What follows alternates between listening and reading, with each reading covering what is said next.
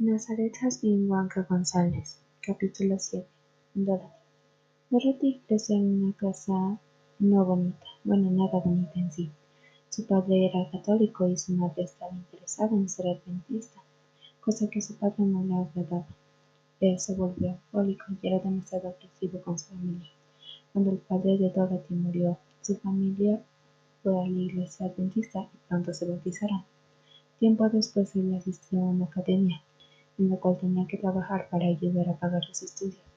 Un verano tuvo que ir a Lynchburg con su amiga para vender revistas. Allí conoció a Desmond, el cual las inventó a cenar a su casa. Ellas aceptaron ya que no les había ido muy bien con la venta. Después de años, Desmond fue a buscar a Dorothy y la encontró en Washington, D.C., donde empezaron a entablar una bonita amistad que se convirtió en una relación. Y llegó el día en el cual Desmond se enteró de la guerra. Fue y visitó a Dorothy, le dio la noticia y le dio un beso de despedida.